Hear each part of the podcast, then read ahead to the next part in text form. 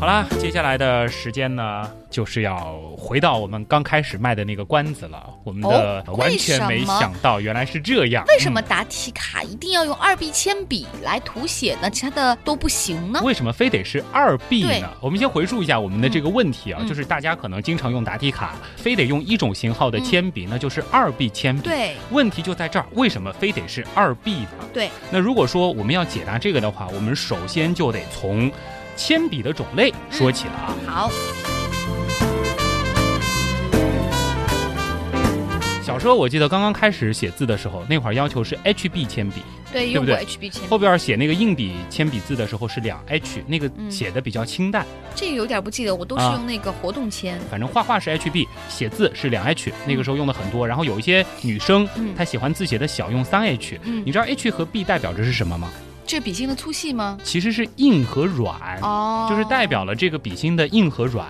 那么说到这个呢，我们常见的其实有 H、HB、嗯 B、两 B、三 B 等等四 B、五嗯 B，对对然后往下的其实还有三 H、四 H、五 H、六 H，它就是从软到硬，它是有一个度数的。哦那怎么样区分它的这个软和硬呢？就是它里边的这个石墨含量的多和少。嗯我们知道这个铅笔其实它这个笔芯是不含铅的但是我知道它涂出来的颜色，就是像五 B，它肯定是很深的，啊。然后 HB 是浅浅的。对对对对，嗯铅笔铅笔嘛，但是我们写的这个字并不是用铅来写的，对而是用它里边的这个石墨。嗯，那中国呢是在上个世纪的八十年代，从英国引进了一个叫做微机读卡这样的技术，就是我们现在用到这个答题卡。嗯这个呢，为了客观阅卷，的确是提供了一个非常方便、实用啊、快速又有力的一个解决方案。嗯那这个微机读卡器的更新速度非常的快啊，嗯到现在呢就发展成了这个利用红外线嗯去感应碳，也就是石墨哦，所以它这样的一个个技术。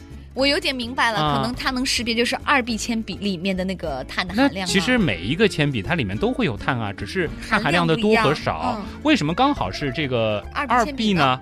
我们来看一下啊，它其实有两个指标，一个指标呢是铅笔当中碳的浓度，嗯也就是石墨的浓度，嗯另外呢就是被涂黑面积的大小。嗯所以说答题卡上面会有勾叉是不允许涂的，对对对不允许啊涂一个点，它必须是涂满。对，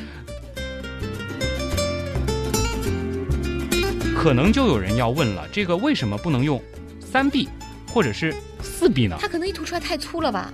其实是这样的，就是三 B 和四 B 你涂上去，那个机器是可以识别的，哦，没有问题，嗯哦，就是它绝对是能够给你分数。嗯，比但它是深的为什么？么不能用呢？因为它特别软嘛，它嗯容易粘到其他的纸上，容易花。啊，我知道，你有的时候手一碰，它都会蹭出来，对嗯，它用起来就不卷方面便。整洁这不仅仅会影响别人的成绩，可能你更在意的是会影响擦你也自擦己的更加擦成不绩，啊干净。对吧？嗯，可能还有一个问题就是为什么不能用 HB 和 H 呢？那个可能是是不是墨的含量不够？对啦，嗯嗯这就在理了啊，就是它的浓度太低了，不能够被识别，碳浓度很低。好吧，哎呀，从来没有想过为什么一定是二 B 哎铅，笔啊。但是你没发现我们好好的原来是去这样的刨根问底的时候，嗯这个过程挺有意思的对啊。没我们也错起码搞清楚了什么是铅笔，嗯什么是铅笔的 H 和 B，、嗯那同时为什么非得是二 B 铅笔？当然不是像网上有一个这个传说啊，说是什么铅笔厂这效益不好，非得推销二 B，它肯定根是本有不是、啊科。学依据的。凡事儿都有科学的道理。